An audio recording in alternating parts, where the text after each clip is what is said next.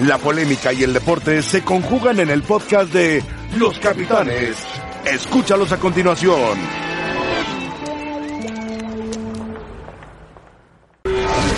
Bienvenidos, estamos en Los Capitanes, gracias por acompañarnos. Es martes 10 de diciembre y hay muchísima actividad, información, partidos en Europa, eh, temas relacionados con eh, la pretemporada de algunos equipos y por supuesto lo que pasa con Monterrey, que tiene noticias sobre Jansen y el América, porque el Piojo platicó este día. ¿Qué pasó, Rafa? ¿Cómo estás? ¿Cómo Bien, te va? ¿qué Buenas tardes. Ángel? Roberto, Ángel, muy bien. ese partido, ¿verdad? Buenas tardes. Sí. El Liverpool, ¿no? Liverpool avanza con una Muy- muy buen actuación primer tiempo, convincente, categórica. Sí, buen primer tiempo porque fue de ambos lados, después la superioridad aplastante de Liverpool. Lo vamos a 2-0. analizar más adelante, por supuesto. ¿Qué pasó, Sergio? Hola. Ángel, ¿todo bien? La NFL bien, ¿no? Bien, sí. Bueno. Terminó una semana más con problemas para los vaqueros de Dallas. Sí, ganó Filadelfia. Sí, exacto. Ese es el tema. Ya lo platicaremos. Bueno, eh, vamos a escuchar qué dice el Piojo respecto a estos días que no tendrá actividad el América, qué tanto le afecta al América o qué tanto le puede afectar al Monterrey. No, nos afecta a los dos, ¿eh? La verdad que no nomás puedo decir que al América, a los dos equipos, porque hoy los dos estamos con un eh, eh, eh, anémico bastante fuerte. El ánimo está por los cielos de los dos equipos porque estamos en una final. Ellos tienen que volar muchas horas para llegar a seguir compitiendo. Nosotros tenemos que pararnos. Ellos tienen que regresar con un viaje largo otra vez.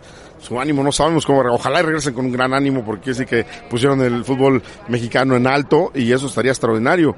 Pero no sabemos cómo regresen. Entonces, yo creo que si se hubiera adelantado, si hubiera hecho una fecha doble ahí en, el intermedio, otra fecha doble más en el año, hubiéramos acabado ayer y entonces ya estaría eh, Monterrey viajando si hubiera llegado a la final más tranquilo, con la idea de nada más terminar de competir, y el otro terminar vacaciones y prepararse, ¿no? Porque para colmo, pues vamos a terminar el día 30 y el día 10 ya empieza el torneo, entonces se complica todo, ¿no? Si es un error, Roberto, no haber eh, pensado que si Monterrey llegaba a la final se hubiera metido alguna otra fecha doble para que Monterrey se hubiera ido tranquilo si es que hubiera accesado a la final como acabó dándose. Sí lo pensaron, por eso lo establecieron así, como pensaron aquella ocasión la de Tigres, pero muy mal pensado. O sea, si hay forma, como bien decía Miguel, de metías un partido más. Una doble semana, jornada más Y listo. ya, la liga hubiera terminado Y el la domingo. final se juega el 8. Exacto. El domingo. Yo creo que no se dan cuenta el, el que lo programa qué tanto puede afectar a cuánta gente. Claro. Digo, porque independientemente de los equipos, la verdad le afecta mucho a las televisoras. Digo, hay una serie de, de situaciones que sí me parece que podrían tranquilamente evitarse cuando se pensara y se calendarizara correctamente, ¿no? Todo lo que es el Pues te tengo una noticia. Les gusta que los partidos se den en épocas navideñas porque consideran que tienen más audiencia los partidos. Que por las fechas que si la gente te no salió y creo, tal. Eso piensan. Sí, pero, también tienes que pensar pero en hay los torneos cortos y los jugadores, La fecha claro. tiene un porqué, ¿no? Hay un arraigo en todas las familias de México y me atrevería a decir, yo creo que del mundo entero, que en ese periodo de Navidad, pues digo, generalmente puedes entender que sea un periodo Si medio- ni el mundial les importó. tiempo se jugaba, Rafa, a ti te tocó jugar. Sí, me tocó jugar 25 de diciembre, en primero de Monterrey, enero, 31. Justamente en Monterrey. En, en nuestra época no se, no se paraba el, el- el torneo, torneo. jugabas en esas fechas. Ahora, si ese es el argumento, porque hay más rating, bueno, pon la liguilla en diciembre, recorre todo el calendario, empieza a finales de enero para que la liguilla empiece a jugarse eh, el, el- el- el 8 o 9 de diciembre y la final sea cerca del 25, si eso es lo que buscas. Aquí lo que está mal es, le interrumpes a la gente, al claro. aficionado Claro. que siguió todo el torneo, de repente le dices, espérate 16, 17 días para decirte en qué acaba esta historia que tienes cuatro meses siguiendo. Y para los equipos involucrados, no es nada más esperar a jugar esa final de un torneo en el que ya jugaste 17, 21 partidos o 22 partidos, eh, sino cómo vas a estructurar, a planear tu trabajo para la siguiente campaña. Claro, menos hay de dos equipos semanas. ahorita, claro, hay equipos ya en pretemporada, ya tienen que estar en pretemporada muchos equipos los que fueron eliminados antes.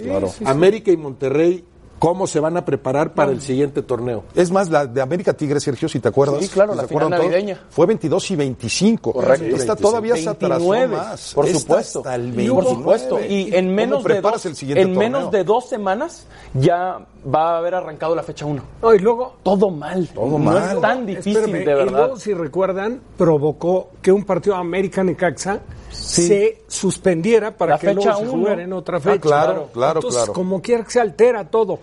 Y, y de hecho, de hecho, a la final va, habrá que esperar a ver qué pasa, ¿no? Pero si lo ves dentro del aspecto lógico, a los dos equipos les afecta. Sí, estamos de acuerdo. Entonces al espectáculo le afecta. Si se dan las, las condiciones de, de resentir un poco el viaje, dependiendo el resultado de lo que América pueda trabajar en este periodo de receso, no llegas en tu mejor nivel a jugar los dos más, dos partidos más importantes de todo el torneo. Y ahora habrá que hablar todos los días de quién parte como favorito. ¿Y qué tanto puede si no ves al América, si no sabes cómo... O sea, ya lo viste, ya sabes sus alcances y sus defectos. ¿Y cómo le ya va a sabes ir a los de Rayados Monterrey. en el Mundial de Clubes? Pero pues ahora hay que esperar a ver justamente cómo Sergio le verá a ¿Cómo, Rayados. cómo les va? Además, que lo más seguro es que sean tres partidos. Es un partido de cuartos de final. Eh, si lo ganas, vas a semifinales contra el Liverpool. Y si lo pierdes, todavía tienes que jugar por el tercer lugar. Son tres partidos para Rayados en 11 días. No, y un viaje, un Más el viaje. doble viaje de cuántas. A ver, una pregunta. Monterrey, en el primer partido tiene que poner lo mejor que tiene. ¿Estamos todos de acuerdo? Creo que sí. Sí. Si ya va a ir al Mundial, hay que ¿Cómo que en el primer competirle. partido? En- En el primer partido del Mundial de Clubes. Claro, sí, no. Con lo mejor. Claro. Partido, ¿Qué pasa sí, si queda, echar qué pasa si lo echan en el primero? ¿Dosificaría Monterrey? ¿Tendría que dosificar? Sí, tendría que jugar por el quinto Sí. lugar. Y ahí, ahí Pero no- aún así, ahí pero- sí. No, Ahí, ahí, sí. sí, ahí sí pierdes interés. Claro, No, es que esos partidos lugar. te pueden servir como en- de, cara a la final como entrenamiento. El, el- el desgaste es el que no te vas a quitar. Exacto. El viaje de ida, el viaje de vuelta. Y el aspecto anímico será muy distinto. Si tú llegas a jugar la final de la liga habiendo llegado a la final del Mundial de Clubes, por decirte que sería todo un logro, ya no digamos ganarla, por supuesto que, que incrementa tus, tus probabilidades de éxito. No es lo mismo que pierdas el primer partido, como lo han hecho muchos Varios, representantes mexicanos. incluso torneo, Rayados. Y Sí. vengas a la final. En principio yo sí veo ventaja para el América. Y Yo sí también creo que le sí veo lo mucho veo más como al América, claro. Si tú manejas bien tus 16 días acá de entrenamiento con algún partido en medio, sí, sí, sí hay Ahorita están de vacaciones. Ahora, unas mini Roberto. vacaciones ahora de dos días para el América. Ni Sí, uno con el afán mañana, de, sí, de- sí. de tirar una mala vibra. Pero si tú ganas, si tú pierdes el primero de los enfrentamientos, tu participación se puede entender que ya fue un fracaso. Sí. ¿Estamos de acuerdo? Claro, de Sin acuerdo. duda. Y Por todavía tienes que jugar otro partido. Por el quinto lugar. Si tú ganas y enfrentas ¿A a, Liverpool? Liverpool, a Liverpool que vimos hoy, te puede meter cinco, pero con la mano en la cintura. De ¿eh? acuerdo. Entonces te puede castigar muy fuerte para lo que es tu regreso. Si ganaras por el tercer lugar, sería una motivación. Te ubicaste en el tercer lugar. De clubes del mundo, digamos. Sí, y no- y no- Pero no- si pierdes claro. por el tercer lugar, También. pues vienes lastimado Sí, por el sí, resultado. Y más que ganarle a Liverpool, obviamente, es, es Competirle. hacerle, hacerle Partido, partido. Y si sí, claro. te ganó el Liverpool como, como se preveía. Naturalmente, eh, claro. de- de- como se sabía de antemano entiende que, sucedería, o sea, o se apostaba, pero le hiciste partido, ¿no? Sí. Que, que no cualquiera lo ha hecho como representante mexicano. Y el Monterrey tiene con qué. Eso, eso sí, ¿no? ¿Cuál fue la Sí figura? con qué, pero también, Roberto, te voy a decir una cosa. Este Liverpool, de este torneo, es el mejor Liverpool de la historia. mejor Mucho mejor que el año pasado. Yo lo acabo de mencionar en la transmisión, yo veo mucho mucho más fuerte ahorita Liverpool que al mucho más. A ver, les pregunto Bueno, sabes por, que pase, ¿no? por Pero Vincent Janssen porque se ha confirmado que estará fuera dos semanas. Se pierde el Mundial de Clubes. Este hombre los metió junto con Pavón, entendemos de otros tantos de Monterrey, pero este hombre fue muy importante en la liguilla. Mucho mérito y me anotó tres goles en, en- en- tres en- partidos. tres partidos, eh, pero, pero sí, yo sigo pensando, y e- era muy difícil para Mohamed meter a Funes Mori, que ya estaba bien, por lo que había hecho Jansen, pero Funes Mori le da más al equipo, eh, eh, sobre todo por la, por la Fuera compenetración que tiene con el resto. O sea, el entendimiento Funes Mori, Pavón, Pizarro, el Sí, que aparezca duda, ahí, Gallardo. es muy distinto. Lo de Jansen fue más él solo y tiene un mérito enorme, pero era él solo generar las jugadas y, De espaldas y a la anotar la pelota. Pero, pero, Pero, sí veías cada que- 102 pero, y 3 minutos sí, hacía pero gol. sí veías que la riqueza ofensiva del Monterrey no era la misma. Yo pienso, no lo va a decir Mohamed, que la lesión de Jansen le facilitó un poquito las cosas. Ahí va Funes Mori, termina anotando el gol ante Necaxa. Sí, sí. Y, y- y- y sí creo que es mejor el ataque del Monterrey, con todo el mérito de Pero- Jansen, con Funes Mori adelante. Estoy de acuerdo con Roberto y Funes Mori se ha metido a la historia del Club de Fútbol Monterrey, de hecho, Además, muy Momentos rápido. claves le ha costado, ¿eh? Sí, bueno, pero ya está debajo de Humberto Suazo como goleador histórico. Lo que sí es que pierde profundidad, Rayados, que le ayudó mucho tener a Jansen cuando Funes Mori no estuvo, apareció el holandés, ahora es Funes Mori o Saldívar, es la sí, otra pero- opción. pero- sí, si pero pierde Monterrey. claro que Si pierde. pierde Monterrey Pero- sin Jansen, aunque Funes vaya a ser el No, titular. para mí no pierde. O Si sea, no lo es, puedes muy, usar, es Rafa. muy diferente el Monterrey que encaró la liguilla al Monterrey que jugó en el torneo. La llegada de Mohamed, yo creo, por encima de cualquier cosa, fue la que vino a enderezar el rumbo y a, y a con- digo, a, a tomar confianza el equipo. Y como quiera que sea la motivación del turco, lo veías en, lo manifestaron en todos los partidos de liguilla, en todos. Ahora, Funes Mori tiene más gol que Jens. Para mí es más centro delantero. Pero pierdes profundidad en el plantel, Sí, Rafa. pero digo, Rafa, Pierdes profundidad en el plantel si quieres de repente No, no, no, meterlo no, en el pero, momento. pero ¿por qué vas a perder profundidad? Sí, porque O sea, ya no tienes tienes variante, Pues Rafa, de otro la jugador. importancia de tu 9 es que sea el definidor. Pero tú las con América. Rafa. No, ha definido a su perdóname. nueve No, y perdóname. ha tenido la posibilidad de que no, de repente salga salga es muy otro. diferente. Y si Aquí.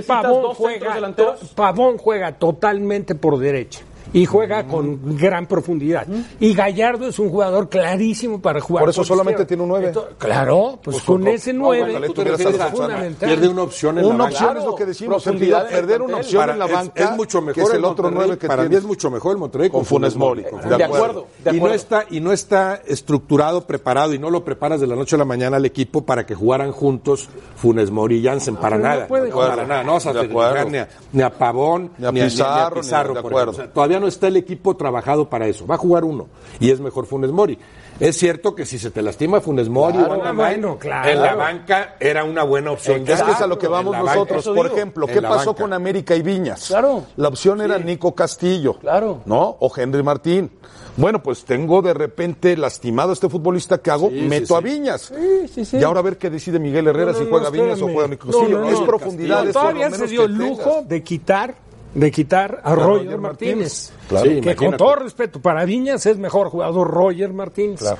Pero el momento que lo vivió internamente Miguel, nadie más. claro. Porque a ver quién me Sí, dice, lo de no, Viñas, esto- claro. no, era lógico que metiera a Viñas. Lo que dice No, Sergio no, es que si Funes. Mori de repente nada. no anda en su día o estás en el Azteca y dices voy a meter dos o tres servicios o vas equipo de perdiendo Qatar, pero- contra el vas equipo de perdiendo Qatar. contra el equipo de Qatar y te quedan 10 minutos. ¿No era mejor tener también a Janssen como Ah, bueno, eso, es totalmente lógico. Ah, por eso digo. Aquí estamos, pierden en profundidad. aquí estamos hablando del funcionamiento. Profundidad de. Claro. Si Sí, sí, tú sí, pues requieres en determinado momento echar toda la carne al asador, pues lógico que sería mejor es- tener a Jensen. por supuesto, a los dos, Jensen a los dos. En, en la banca, ¿me entiendes? eso. Para que pudiera entrar. Gracias a eso, y así arrancamos, A gracias eso a, a eso, cuando se lesionó Funes Mori, entró Jansen y gracias a eso Monterrey pudo clasificar, porque No, este hombre hizo tres ya goles. venía Vamos, jugando partidos amistosos ¿eh? y había hecho goles. vamos con Hernaldo, y lo saludamos a Hernaldo. Hernaldo, ¿cómo estás? ¿Qué dicen en las Chivas? ¿Cuál es la actualidad del Guadalajara? Y siguen llegando y siguen llegando refuerzos. ¿Cómo estás? Buenas tardes Ángel, saludos a todos compañeros. En Los Capitanes, aquí estamos en Verde Valle todavía después eh, de que se dieran más movimientos en torno al Guadalajara, estuvo aquí temprano José Juan Macías, eh, llegó con su familia, ya le pudimos ver al interior de estas instalaciones con la indumentaria del Guadalajara portando nuevamente ese escudo que le vio nacer futbolísticamente hablando, hoy pudimos platicar con el propietario del equipo, el presidente de la institución, a Mauri Vergara, quien eh, accedió a dar unas declaraciones en las cuales se muestra, en las cuales se muestra eh, completamente eh, satisfecho con lo que ha hecho Ricardo Peláez hasta el momento, feliz y muy ilusionado de cara al clausura 2020. Aquí lo escuchamos. El mensaje es que estamos cumpliendo con lo que dijimos. Ya se acabó, como bien dijo Ricardo, se acabó hablar de descenso, se acabó hablar de la tabla baja, empezamos a hablar ya de liguilla, empezamos a hablar ya de campeonatos. Queremos demostrar de lo que somos capaces y queremos retornar a, a Chivas en, en el lugar de grandeza que se merece. ¿Este equipo está para campeonar a Mauri? Por supuesto, por supuesto que está para campeonar. Mínimo la liguilla. Siempre ha estado, nos ha costado trabajo, ahora más. Ahí las palabras de Amaury Vergara, compañeros, quien por cierto acompañó al equipo hacia el hospital civil de esta Perla Tapatía. Estuvieron ahí conviviendo con pacientes del área de pediatría. Ya en eh, sus redes sociales Chivas mostraba un poco de esta labor. Mañana estarán nuevamente aquí para trasladarse al aeropuerto y tomar ese vuelo que los lleve alrededor de mediodía hacia las playas de Cancún para realizar ahí la parte fuerte de su pretemporada, Ángel. Perfecto. Gracias, Hernando. Te mandamos un abrazo. Bueno, ¿cómo podría formar Guadalajara hasta el momento? Es una, un esbozo de lo que podría pasar con Chivas. Eh, estaría José Antonio Rodríguez en teoría como titular, o puede ser Gudiño. Ya tiene dos laterales derechos, dos izquierdos que no tiene Guadalajara, quizá eh, para competir. Sánchez, Madueña, Calderón y Ponce. Calderón de nueva incorporación, Briseño, Peña, Mier y Alanís. Ya, ya, Sepúlveda, Son los ¿dónde que lo dejas? los, También, los que- central. claro, claro, claro. Para Hasta- mí juega Mier y Sepúlveda, ¿eh? Como cerró el torneo, tiene bien. que jugar Sepúlveda. Ya llegó el gallito, Beltrán que estaba, Molina, Villalpando que se queda, ya está Antuna y Angulo, eh, ya está Macías. ¿Está para pantallarse o no? A ver, Sergio, ¿está para pantallarse o no? Hablando de la profundidad del plantel, de la que platicábamos que, que Rayados pierde sin Jansen y sin Funes Mori disponibles, Ricardo Peláez ha dicho abiertamente que esa es una de sus fórmulas y esa es una de sus apuestas. Dos hombres en cada posición para la competencia diaria y que eso lo refleje en el fin de semana en la cancha en los partidos oficiales. Ya tiene esa profundidad en el plantel. Ahora sí hay dos elementos por lo menos en cada posición. Yo sigo pensando que les hace falta un portero.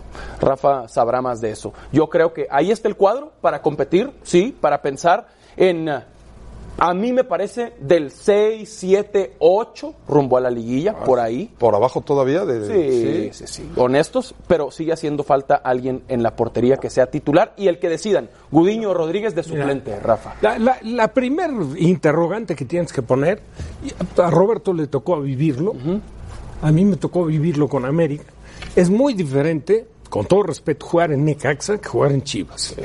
Entonces hay que ver, porque hay historia de sobra de jugadores que llegaron con una etiqueta y que les ha quedado grande la camiseta. Entonces hay que esperar para ver esa competencia, cómo se genera y qué, qué también puede Luis Fernando Tena amalgamar ese equipo para pensar en la liguilla.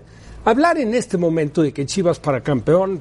O sea, no yo está entre no los lo cinco mejores planteles del fútbol no, mexicano. No, en mi opinión. Para mí no. Ahí, ahí Pero para Chivas el liguilla, top Rafa, 5 de sí. plantillas, ¿no? Pero Rafa, No, no, sí. para liguilla, Bueno, sí. Oye, con esta inversión, Liguilla o fracaso. con, con lo generoso que es el, el- el sistema del fútbol mexicano, De acuerdo. si no te metes a liguilla con esa inversión, Estamos de A- acuerdo. Ayer decía algo Roberto en radio que me llamaba mucho la atención y, y- y yo creo que muchos pensarán lo mismo. Roberto manifestaba que quizá tres jugadores de mayor envergadura, de mayor calidad, por decir algo Moreno, por decir algo Pizarro, por decir algo el Chicharito Hernández, por ahí va más lo que necesitaba Guadalajara. Tres hombres a mí, de, sí. de- de No, mayor eh, Y en presencia. México está Gallardo, por decirte. Ajá. Pizarro el de Monterrey, que mencionaste, Gallardo también de Monterrey. El Luis Rodríguez, el lateral derecho de Tigres, nada más para hablar de, de tres jugadores eh, eh, muy, muy rápido. ¿no? El mejor portero que está en México es Ochoa, de los mexicanos, también. Bueno, a mí se me hace eh, co- como, como hasta de burla decirle super chivas a esto. ¿eh? Yo también lo En creo. serio, de Yo burla. también creo. Nada más díganme de su alineación, la que ustedes quieran conformar o, o la que anuncie Luis Fernando Tena en su momento. Dime qué jugador ves como titular de la selección mexicana ahorita. La verdad. Y yo te digo desde ahorita. No, ninguno. Ninguno. Ninguno. Ninguno. Está Antuna, pero porque no está Ah, los. no, No, no, por eso. Pero lo, no, no, no. No, no, no, pero ver, está dando por eso es que no he terminado nada más. No, por eso ninguno, estando ¿verdad? el Tecatito y Lozano no está. Lozano Este, Macías estando Jiménez no está Macías. pero es a lo que nos referimos. No hay, no hay uno. solo. No hay ningún titular, No sí, le de digan acuerdo. super chivas, no se De burlen, acuerdo. no se burlen porque alguna vez se habló de unas super chivas que tenían a cinco o seis Que sí eran base de la Ramón. Ramírez, Benjamín Galindo, que eran, eran figuras titulares indiscutibles de la selección mexicana. Esas eran- estas no son super chivas. Yo sí hubiera preferido más calidad y menos cantidad, porque está el otro factor, además del que coincido plenamente con Rafa, eh, eh, cómo vas a rendir en Chivas. No es lo mismo Chivas que otros equipos. Pero además de eso es, Luis Fernando, terminaste jugando bien con tu equipo, lo hiciste competitivo, ahí te va otro equipo. Porque si, si traigo a 10 jugadores es para que 6 o 7 de esos sean de antemano contemplados como titulares. Entonces, confórmame otro equipo con este material, que, co- como si jugar colectivamente bien se produjera de la noche a la mañana o como por arte de magia. En lugar de decir, ya me estructuraste un equipo, me hiciste un equipo competitivo con un plantel limitado, ahí te van tres figuras. Ahí vienen, no sé, ya mencionaste algunos. Imagínate que son este Moreno, Herrera y Jiménez. Claro, estás hablando de los que están fuera. Pero incluso en el mercado nacional creo que habría mejores opciones. Entiendo también lo que dice eh, Sergio y me parece bien. Eh, está- estás buscando amplitud en el plantel y decir, tengo a dos jugadores por posición confiables. Pero no hay ninguna figura de las que llegan que te diga aquí va a cambiar radicalmente la cara de las Bueno, Chivas. Chivas terminó el torneo con 25 puntos, Rayados clasificó como octavo con 27. Yo creo que todos estos millones de dólares los tendría que reflejar Chivas en la cancha eventualmente, aunque hay un tiempo de adaptación natural y meterse a liguilla el siguiente torneo o es un fracaso, porque en millones de, de dólares ya son Pero la tercera plantilla más cara del fútbol sí, mexicano. ahora te- ¿Quién, No, Chivas? Sí, por abajo de Rayados, No, de Cruz y por Azul. abajo de Tigres y, ¿Y de por América? encima de Cruz Azul ¿Y y, de por América? encima de América. Ahora vimos los números, de verdad. Ya en cuan- van otra vez. Pero eso será porque te cuesta No, no. más el futbolista mexicano o algo, pero, No, pero, pero, no el valor. Market. Según Transfer bueno, Market. bueno, la Esto no quiere decir que de sea la tercera mejor, pero es la tercera más cara ya. El valor No, que Cuando tiene. se confirme lo de Guzmán, A vean ver, esto. está que Rayados Transfer Market 84 sus millones de euros, no, hombre. Tigres 74, Chivas 66. Yo no lo, No, no, no, no, no, no, no lo entiendo. Ahí está. ¿Pero por qué? Por, porque eso valen los futbolistas. ¿Cuál es es? Transfer O sea, Market. Angulo, Calderón. Pues este, tú pones 11, cuando- 11 de la América y 11 de Chivas, los, los supuestos titulares. Ah. de esos 22, Es- eso es los otro 7 tema. más caros son de la América. Ok. Los 7 más caros son de la Y de América. Monterrey igual, y de Tigres Ah, no, igual. no, pero por Tú pones a la defensa de Tigres, Torres Nilo, Yo eso estoy de Ayala. acuerdo. Yo creo este, que quién Ahí es, están los es- números. El Yo Chaca, creo que, todos bueno, son- esos números, bueno, no sé qué tanto crédito darles. No, sí, sí. Pero te voy a decir una cosa. Aún encareciéndose las operaciones cada vez que Chivas se interesa por un jugador, digo, te das cuenta en la jerarquía de jugadores si hay Claro, diferencia. claro. Bueno, vamos con Rebe. A lo mejor Pulido le costó a Chivas Mira, por 15 ejemplo, y hay- ahorita no lo pueden vender ni en 10. Te voy Y a, lo mejor, y a lo mejor dirían que vale decir un 15. punto. Vamos el con caso Rebe. de Antuna. ¿Por qué crees que terminó en el valor que se vendió a Chivas? Porque era Chivas de por medio. Claro. Porque te voy a decir, Y se Antuna, los encarecen. con- espérame, Antuna, sí, con sí. todo, con todo respeto también, tampoco fue la super figura en la Liga de Estados Unidos. No, no. Y con la selección destacó jugando contra Cuba, contra Yo estoy de acuerdo. Rebe, ¿cómo números estás? De cómo están tasados. Rebe, buenas tardes. ¿Cómo Buenas te va? tardes. Estoy muy bien, muchísimas Qué gracias. bueno, Rebe. Te saludo con mucho gusto al resto de la mesa de los capitanes, a todos ustedes que nos acompañan y los invitamos a ser parte de esta conversación justamente sobre Chivas. Por eso los invitamos a participar en nuestra encuesta del día en arroba ESPN Capitanes. Espera de confirmar los fichajes. ¿Será Chivas uno de los cinco mejores planteles del fútbol mexicano? ¿Sí o no? participen con nosotros. 50 y algo de ustedes creen que sí, la mayoría. ¿Están de acuerdo en la mesa, más o menos? Oh, ya, decía, ¿De los cinco decían mejores? que no. Decía, yo lo preguntaba, Roberto dice que no, Sergio. Tampoco. No, no, tampoco. Tampoco. Para mí Así tampoco. que los capitanes no están de acuerdo. Hablando de refuerzos, el Cruz Azul ya está hablando justamente de ellos. Robert Antesiboldi aclaró que están en negociaciones con Sebastián Jurado. ¿Dónde deja plantado eso a Corona? Nosotros lo platicamos al volver. Quédense con nosotros.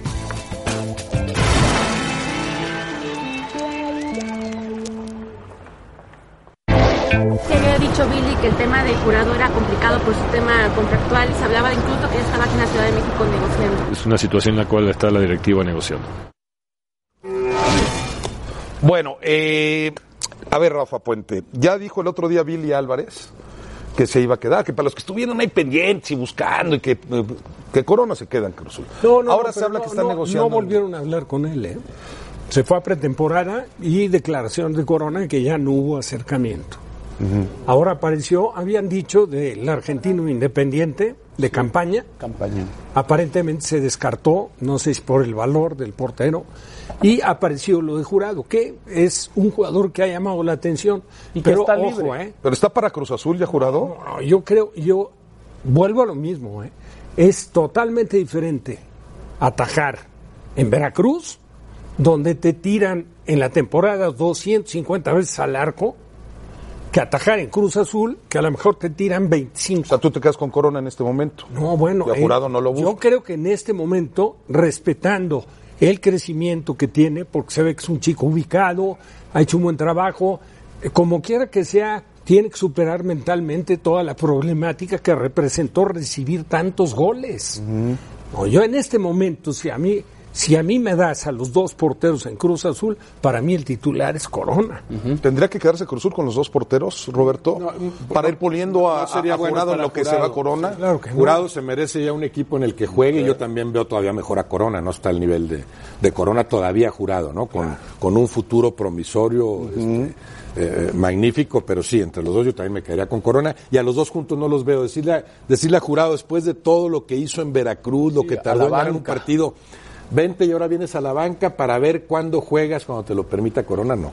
Uno u otro O te Corona preparamos- o te Corona preparamos porque eso lo platicábamos. de Chivas. Hace rato lo platicamos. O, vez se habló. o te preparamos si no estás listo, como Rafa piensa que no está listo para Cruz Azul. No puede estar listo, a lo mejor pero- te no, no digo preparo, no pero no para quitarle Bueno, un o puesto sea, a pero no Corona. para, pero no para si ser ya titular. decidiste que Pero Corona no para ser titular. no, si ya decides que Corona se va, ahí sí, bueno, tráete a jurado. Claro. Ok. Pero si para estar los dos, no, porque, el titular sería Corona. y Corona, creo, indudablemente. y Corona tampoco está para ir a la banca de Cruz Azul, ¿no? Con lo que ha representado recientemente en la historia del fútbol mexicano, es un portero destacado de los últimos, ¿qué les gusta? 12 años, tranquilamente. Eh, Corona no está para la banca de Cruz Azul y yo creo que Jurado tampoco. Tendría que estar uno de los dos. Pero otra vez, volviendo al tema de Chivas, si hay un portero como Corona disponible, Ah, no, no, no. no, no tendría Peláez que buscar, así como ya, ya, ya se llevó a Madueña de Cruz Azul a Chivas, no tendría Corona que levantar el teléfono con quien tenga que hablar eh, y decir Peláez. Sí, sería- ¿Y Corona cómo está? ¿Cómo anda Corona? Me gustaría en Chivas. Es Corona más que Gudiño y que Toño Rodríguez, ¿no? Hoy. Tendría que buscar a Hugo González, mejor.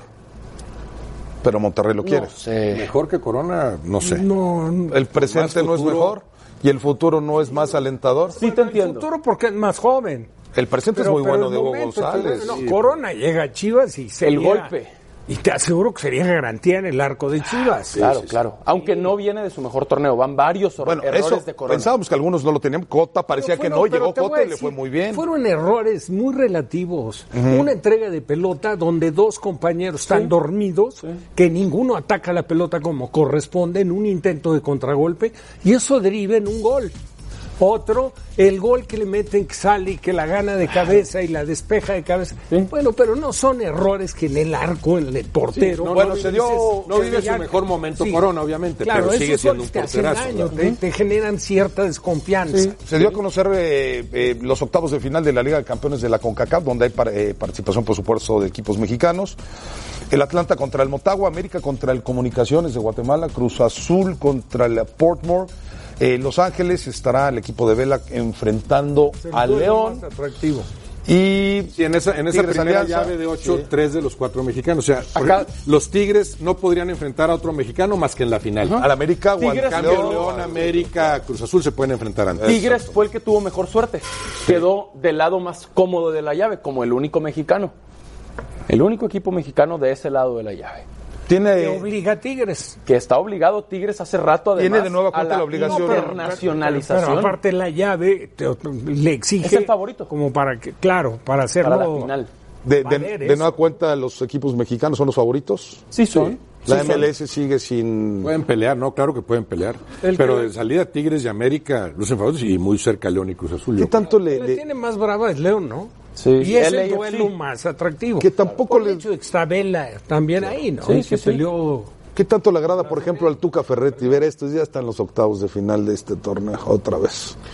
Últimamente sí, hay- sí han ido por él ¿eh? y estuvieron muy cerca la final que pierden con, con el Monterrey, precisamente. De ¿no? Conca Champions. Sí, creo que es una, es una materia pendiente para Tigres y, y sí, sí me imagino que irá por todo otra vez. Tiene las finales internacionales de Tigres en su historia, 2015 Copa Libertadores, que parecía que tenía mucha chance, Contra la que pierde River. contra River, La más 0-0 y luego 3-0, la más dolorosa. ¿Tú fuiste a esa, no, Rafa? Sí.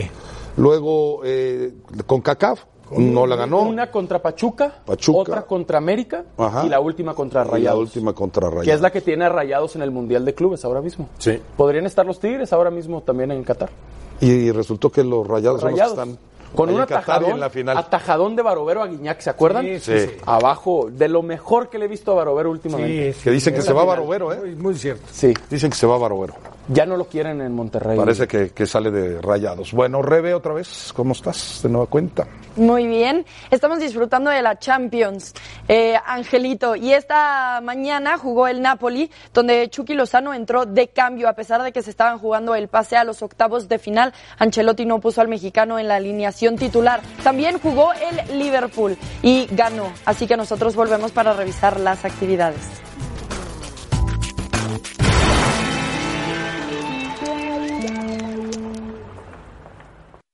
Thank you.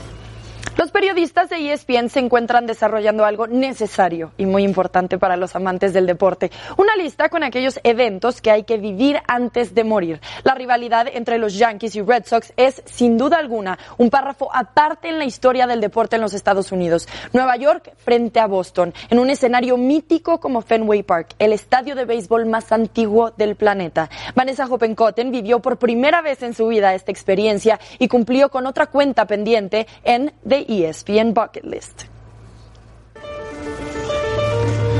Hay experiencias que te marcan. En mi caso han sido los eventos deportivos los que me han marcado porque mi vida profesional es lo primero. Me he ido empapando de todo lo que es el béisbol en ESPN. Como amante del deporte tengo que reconocer que el Yankees Red Sox es algo que tenía que vivir, ver en vivo, a todo color, en algún momento de mi vida.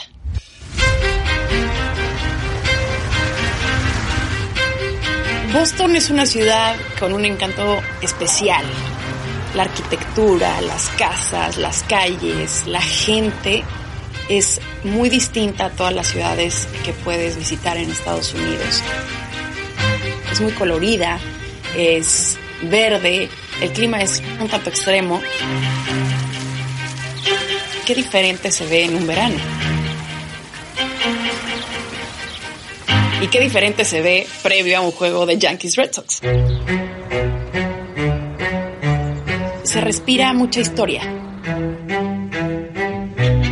Me encontré con Memo Celis, el hombre del campo del béisbol, que obviamente tiene toda la información, es una enciclopedia del béisbol. ¿Cómo nace la rivalidad entre los Red Sox y los Yankees? Ya había cierto pique porque pues estás hablando de dos equipos de ciudades que son muy cercanas. Sí. Pero la verdad es que el, el- el punto fuerte, el punto donde ya, ya esta rivalidad se vuelve otra cosa, es cuando, cuando los Mediarrojas le venden a Babe Ruth a los Yankees. ¿Pero por qué hacen eso?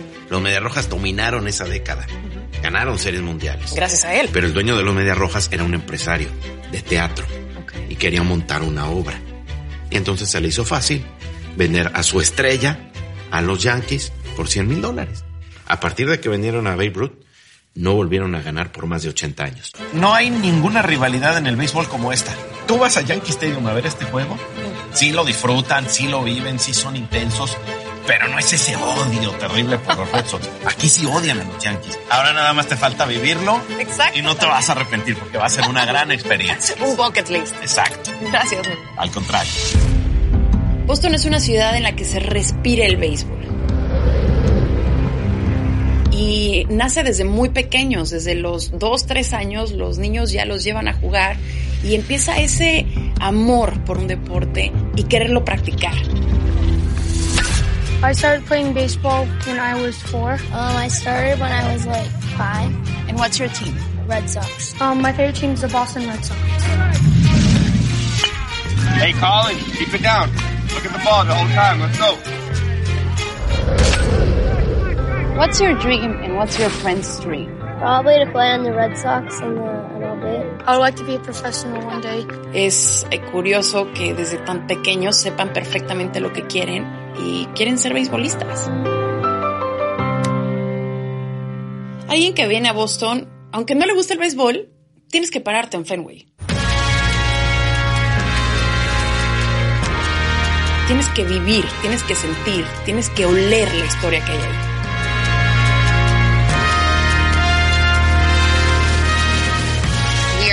Baseball's oldest active ballpark. We are uh, built back in 1912, so we're 107 years old at this point. So, you know, baseball is such a big part of America, and being in Boston with a, a place like Fenway Park allows fans to come back and really remember when baseball first began. Fenway es tradición en muchas cosas.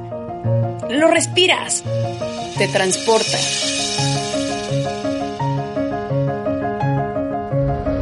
Y una de las mejores vistas es de los periodistas.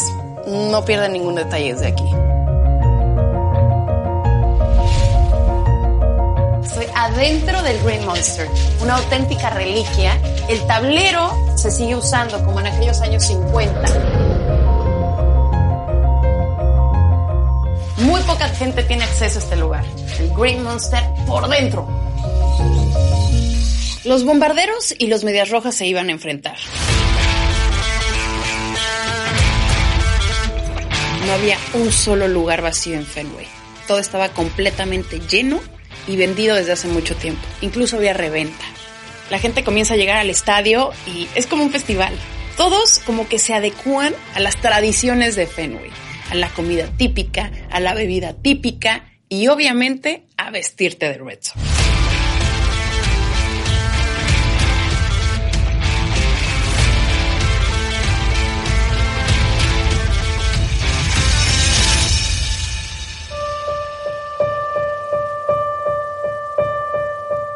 Comienzas a vibrar, comienzas a sentir tensión, porque están los Yankees y los Red Sox enfrentándose. Es un clásico, no es un partido más.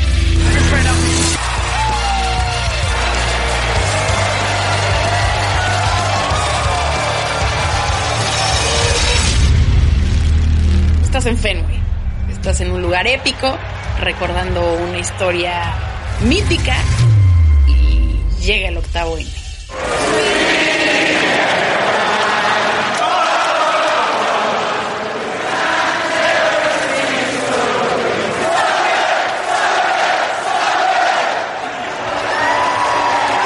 No tiene precio.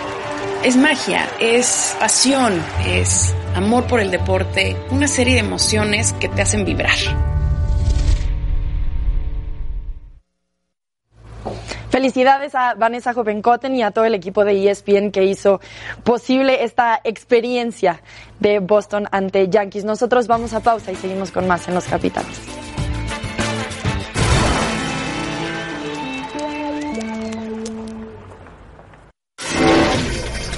Bueno, Roberto, estuviste en este partido, en Salzburgo contra el Liverpool. Sí, muy buen partido. El primer tiempo de ambos lados. Eh, llegaba más eh, Salzburgo, pero con más claridad. Liverpool, Salah desperdicia dos eh, muy claras. Ya en el segundo tiempo sí es clara la superioridad de Liverpool, que siempre defendió mejor.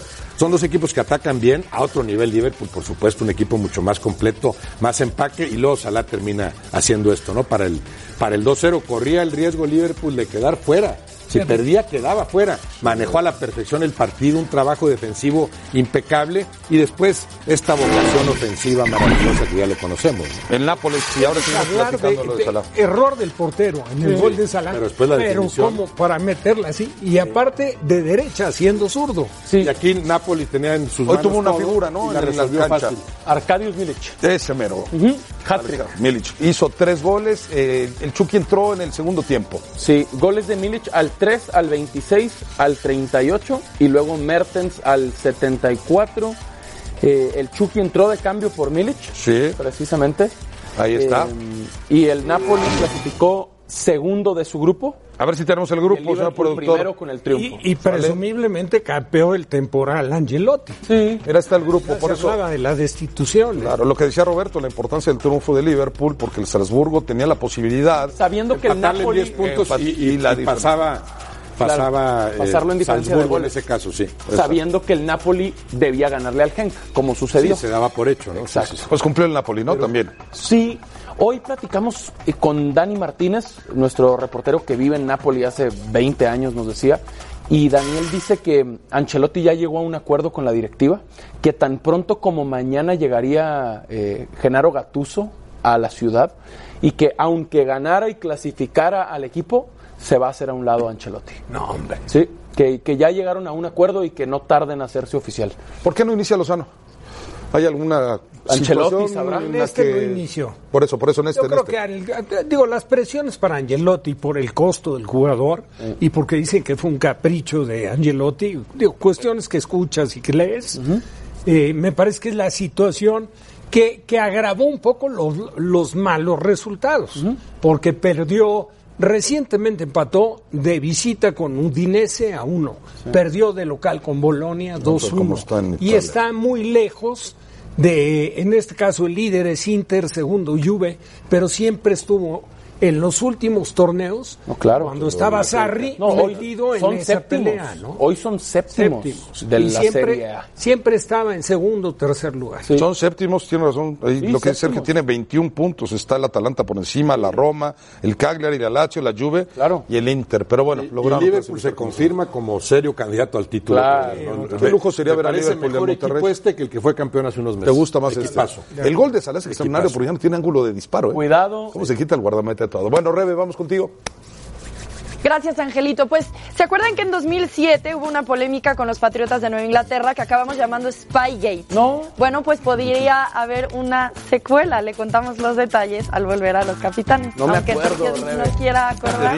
Dice Sergiño que no, dice Edith que no.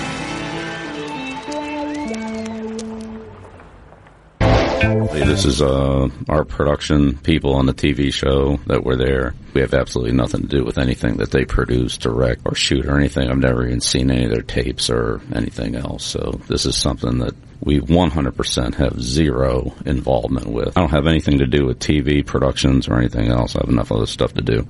And so what did or didn't happen, what they were involved or weren't involved with, and so forth, I have no idea. Querido Pablo, ¿cómo estás? Qué gusto saludarte. ¿A quién le creemos, Pablo? ¿Le crees a Belichick o no le crees? Es un tema de producción televisiva. Hicieron trampa, no lo hicieron, ya los descubrieron. ¿A quién le crees, Pablito? Bueno, según el comunicado, hay que creerle al comunicado de los Patriots. Claro, obviamente al escuchar filmación, grabación, lugares prohibidos, cosa que está investigando la NFL, nos, nos lleva y nos remonta a lo que decía Rebeca hace un momento en el bloque anterior. El pasado los condena, el pasado los, los crucifica, por así decirlo, pero el comunicado que manda eh, el equipo de los Patriots es muy claro. Es un equipo de producción no empleado por el equipo, pero sí representa al equipo, es decir, son eh, freelance, por así decirlo, que eh, producen un programa de televisión que se ve en el portal de los Patriots, Do Your Job se llama, tenían credenciales que les da el equipo de los Cafés de Cleveland, como semana a semana ocurre, cada equipo local entrega credenciales, hicieron algo prohibido, grabar desde el eh, palco de prensa, el equipo en este comunicado muy importante asume toda la responsabilidad independientemente de que sean eh, personas no contratadas o, no empleados directos del equipo, pero sí la NFL está investigando, Ángel, la NFL eh, sigue todos los protocolos. Antes de mencionar algún culpable. Belichick lo dijo en una estación local que él no tiene relación con esto que se hace de televisión las palabras que escuchábamos hace un momento, y tuvo conferencia hoy Bill Belichick telefónica con los medios en Cincinnati. ¿Por qué Cincinnati si esto fue en Cleveland? Bueno, jugaron los Bengals contra los Cleveland, contra los Browns. Los Bengals es el equipo al que van a enfrentar los Patriots el próximo domingo, y ahí de nueva cuenta reiteró Bill Belichick que él no tiene nada que ver con esto, no ha visto el video, no sabe de qué se trata, y lo que sí mencionó es que a raíz de lo que ocurrió en el 2007, él se ha mantenido muy cuidadoso en todo lo que haga el equipo, pero pues hasta ahora la NFL está investigando. Pablo, cambiando un poco de tema mientras se resuelve esto de los Pats, ganó Filadelfia anoche, Monday Night, empataron a los Cowboys, aunque Dallas sigue como uno de su división. ¿Qué crees que pase en un par de semanas que se enfrenten? Bueno, el partido va a ser en Filadelfia, Sergio. El partido va a ser un duelo realmente por avanzar a la postemporada. Creo que tiene más talento el equipo de los Cowboys, definitivamente. Eh, tienen un muy buen talento, buena ofensiva. El problema ha sido la irregularidad y la inconsistencia que tiene este equipo, al igual que Filadelfia. Filadelfia ayer sufrió par de lesiones graves. Eh, Alshon Jeffrey, su receptor, se lesionó. Lane Johnson, su tackle derecho, también está lesionado. Habrá que esperar si se logran recuperar. Pero igual que los Cowboys, un equipo con mucha inconsistencia, creo que en el punto débil que presentan los Cowboys, que es en el entrenador en jefe, ahí Filadelfia puede sacar ventaja, además del calendario que le queda a Filadelfia, que es contra equipos con marca perdedora, mientras que Dallas tiene que enfrentar el fin de semana a los Rams. En teoría, los Rams le deberían de ganar al equipo de los Cowboys, así que yo creo que Filadelfia tiene eh, la oportunidad de llevarse la división. Perfecto, Pablo, estaremos pendientes la novela de, de los Patriotas. No sé si vayan a terminar como tramposos o no, después de que termine esta era de Tom Brady y Belichick. Eh, te mando abrazo, gracias Pablo.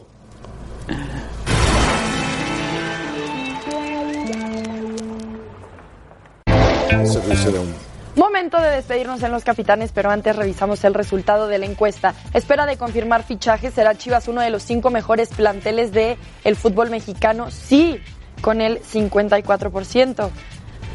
Lo que dijeron nuestros analistas fue lo contrario, que no está en el top 5. Muy bien, yo con esto me despido. Angelito Caballeros, muchísimas gracias y nos vemos mañana. Gracias, Rebe. Que Gracias. tengas buena tarde. Pues habrá que plasmarlo en la cancha, ese es el tema, ¿no? Ahora, ahora habrá que verlo si en la cancha es- Cinco torneos sin liguilla. Un sexto sería escandaloso con la inversión que han hecho. Ahora, lo que es un hecho es que casi todos van a pronosticar, o en su mayoría aficionados de Guadalajara, que Chivas va a estar en la liguilla. Y sí debería estar, Y claro. sí, con esto sí le alcanzaría. sí, Y sí, sí debería. Vamos a lo mismo, califican ocho. Califican ocho. Claro, claro. Gracias, Rafa. Gracias, Roberto. Nos vemos. Gracias. Sergio. Los vaqueros. Sufriendo. Un desastre. Bueno, pásela bien. Buenas tardes. Gracias.